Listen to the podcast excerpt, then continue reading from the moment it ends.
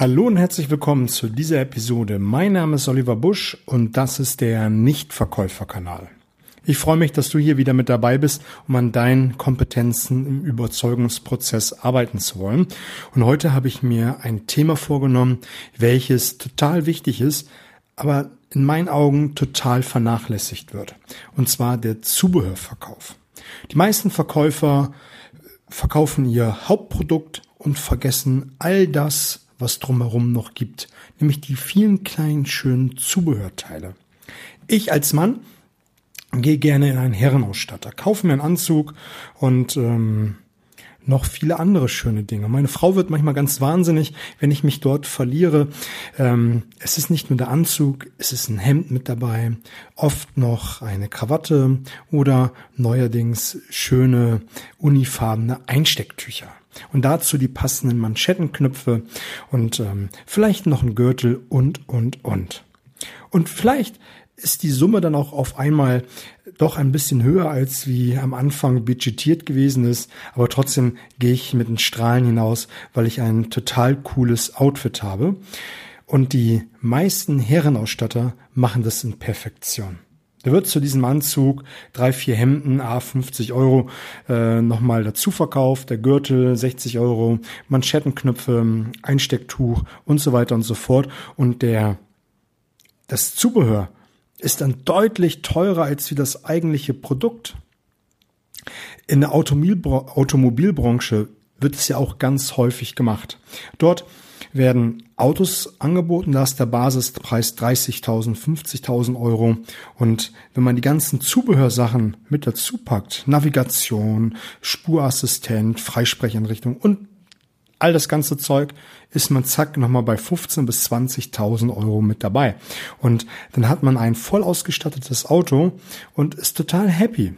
Und man ist nicht böse darum, dass man ein paar Euro mehr ausgeben sollte. Aber in so vielen anderen Branchen wird es total vernachlässigt. Es wird einfach so gut wie gar nicht gemacht oder einfach nur sehr, sehr zaghaft. Und ich glaube, und da kann man jetzt groß und breit drüber reden, und ich möchte dir heute einfach nur mal so einen Impuls geben und vielleicht mal so die, die eine oder andere Idee, was du tun kannst, um den Zubehörverkauf deutlich nach oben zu treiben. Weil ich glaube, wenn du einfach nur danach fragst, nur danach fragst, wirst du den Zubehörverkauf massiv in die Höhe treiben. Nämlich einfach das Gesetz der Schlagzahl. Viele Leute fragen, viele Leute werden Nein sagen, aber auch ganz viele Leute werden Ja sagen und sind happy, dass du Ja äh, danach gefragt hast und dass sie Ja sagen dürfen. Meiner Meinung nach, warum wir das nicht tun oder warum viele es nicht tun, und das höre ich gerade aus Gesprächen immer wieder raus, ist, dass man einen negativen Glaubenssatz dazu hat. Ach, wenn ich jetzt meinen Kunden noch danach frage, er gibt jetzt ja schon bei mir 20.000 Euro aus, er gibt bei mir 100 Euro aus, dann kann ich ihn doch nicht nach einem Produkt von 200 Euro, 300 Euro, was auch immer an der Zahl gut und richtig ist, danach fragen. Und dann wird es einfach nicht gemacht. Und wenn man auf diese großen Pure Player wie Amazon, diese Onliner, mal auf die Seiten gibt, da kriegst du eine Bandbreite an Zubehörartikeln vorgeschlagen, die zu dem Produkt passen. Und ich hatte mal einen Händler, das möchte ich an dieser Stelle mal erzählen, ähm, der hat ähm, hochwertige Geräte verkauft, also hochwertige Fernseher, hochwertige Küchengeräte. Der ganze Laden war sehr, sehr premiumlastig. Und die haben viel mit Tablets gearbeitet und auch mit PCs. Wenn, wenn man mit dem Kunden dann äh, das Hauptprodukt besprochen hatte und er das eigentlich haben wollte, dann ist man nochmal an den Rechner, an, ans Tablet gegangen und da hat das, der Händler für den Verkäufer, um ihm das zu vereinfachen, die guten Verkäufer hatten es dann später im Kopf, aber nur mal als Basis, nur mal als Idee, all das Zubehör mit angegeben, was dazu passt. Und viele meiner Händler machen das in Perfektion. Sie verkaufen das Hauptprodukt und zusätzlich noch ähm, die ganzen Zubehörsachen. Und die Kunden sind nicht böse. Und damit möchte ich einfach mal mit diesem Glaubenssystem aufräumen. Die sind nicht böse, dass man danach gefragt hat. Die sind sogar happy. Die sind sogar happy, dass sie nicht nochmal in den Laden kommen müssen, Zeit auf sich nehmen müssen, äh, um dann das Zubehör dazu zu kaufen. Und das ist vielleicht, nein, und das ist das Erste, was du tun solltest. Das Erste, wenn du diese Podcast-Folge gehört hast, ist, dass du dich hinsetzt und einfach nur überlegst, was an Zubehörprodukten von deinem Hauptprodukt du verkaufen kannst. Schreib es mal runter. Schreib es runter und mach dir mal Gedanken dazu.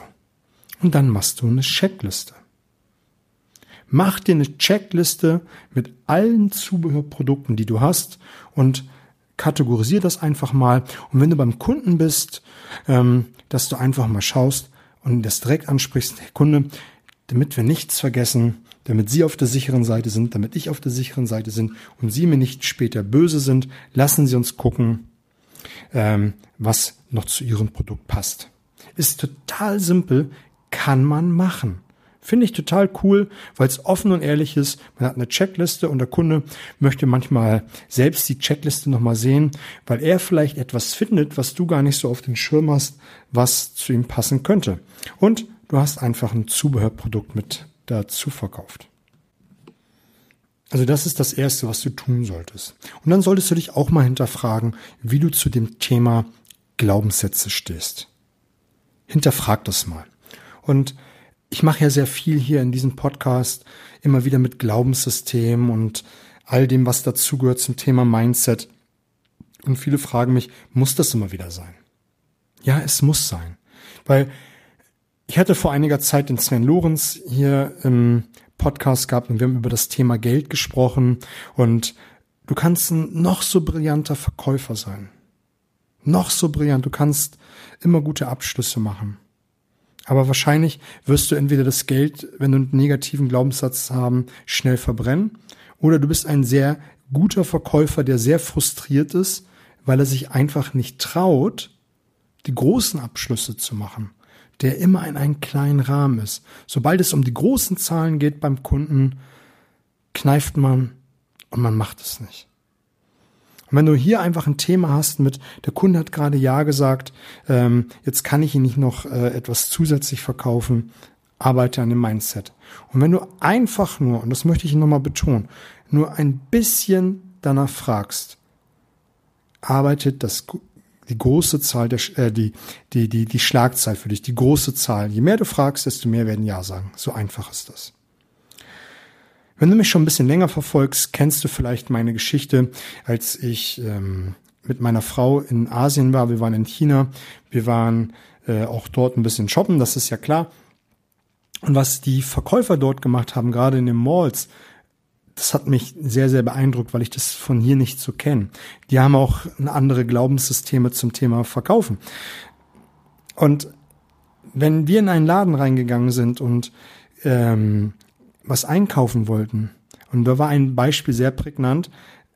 Da wurde vorausgesetzt, dass ich diesen Schal, ich wollte mir einen Schal kaufen, kaufen wollte. Die Verkäuferin hat den Schal in die Tüte gepackt und mir schon hingelegt, diese Tüte, und signalisiert, jetzt gib mir die Kohle und äh, sucht das Weite.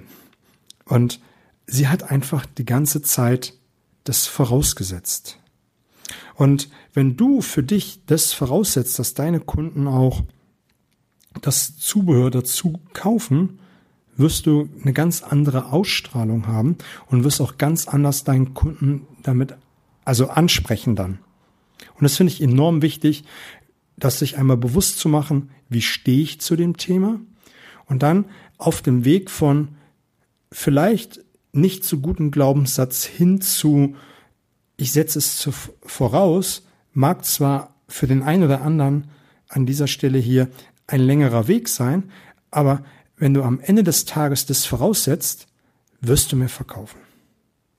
Und ich möchte jetzt nur mal einen sprachlichen Kniff zum Schluss für dich an die Hand geben, wie du Zubehör verkaufen kannst. Die eine Idee mit der Checkliste hast du schon bekommen, dass du deinen Kunden ansprichst. Ich habe hier eine Checkliste aufgearbeitet. Ich möchte sicher gehen, dass sie zufrieden mit dem Produkt sind und dass sie auch all das haben, was es dazu gibt und dass sie das in aller Gänze optimal nutzen kann. nutzen können. Das ist so eine sprachliche Variante mit der Checkliste. Wenn du dir sehr klar bist, was dazu passen kann und du eine Idee hast, ähm, was dein Kunden passen könnte, benutzt du hier wie in der Terminvereinbarung oder wenn du einen Abschluss machen möchtest, die Alternativfrage. Du, du stellst einfach eine Frage, möchten Sie nur das Paar Schuhe oder, oder auch die Schuhspanner mit dazu, damit sie immer schön in der Form bleiben. Du hast hier das Hauptprodukt angeboten und das zusätzliche Produkt, nämlich den Schuhspanner. Und vielleicht hast du es gerade rausgehört, ich habe nämlich am Ende noch einen Satz dazugepackt, nämlich einen Vorteil. Der Kunde denkt direkt an den Vorteil, ja, dann möchte ich den Schuhspanner mit dazu haben. Und das ist das, was du tun solltest, nämlich das Hauptprodukt als erstes nennen, möchten sie auch ähm, das Zusatzprodukt und dann trägst du oder nennst du dein Zusatzprodukt direkt dahinter den Vorteil für dein Gegenüber. Ich möchte noch ein Beispiel geben, nämlich ein etwas anderes, aber es passt ganz gut dazu. Ich, als ich vor 15 Jahren noch geraucht habe wie ein Schlot, bin ich mal an eine Tankstelle gegangen und der Typ hat die Alternativfrage sehr, sehr cool eingesetzt. Der hat nämlich gefragt, möchtest du die kleine Schachtel oder möchtest du gleich die große Schachtel, damit du immer genug Kippen in der Tasche hast? Und da habe ich mir gedacht, nee, natürlich nehme ich die große, ich möchte immer genug haben. Als äh, Sucht die in dem Fall habe ich haben wir gedacht, naja, klar, will ich immer genug haben.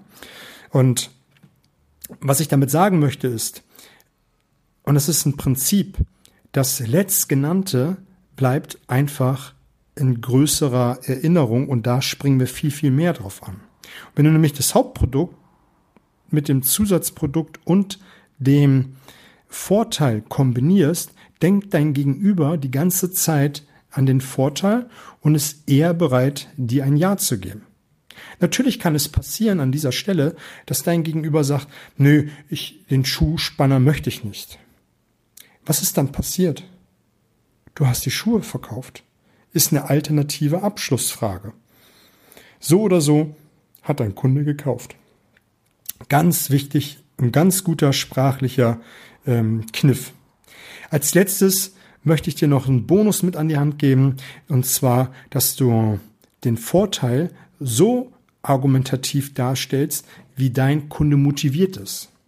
Wenn du mich schon ein bisschen verfolgst, weißt du ja, dass es bei mir darum geht, mal in die Gedankenwelt deines Gegenübers einzutauchen und ähm, zu verstehen, warum dein Kunde kauft oder nicht kauft oder warum er dein Kunde ist oder nicht dein Kunde ist. Auch das kann ja sein, dass du einfach mal raushörst, was für ein Typ ist dein Kunde und wenn du ihn das Produkt so präsentierst, wie er gestrickt ist, was für eine Motivation er hat oder wie viel Information er braucht oder wie auch immer, dann ist er eher bereit, dir ein Ja zu geben.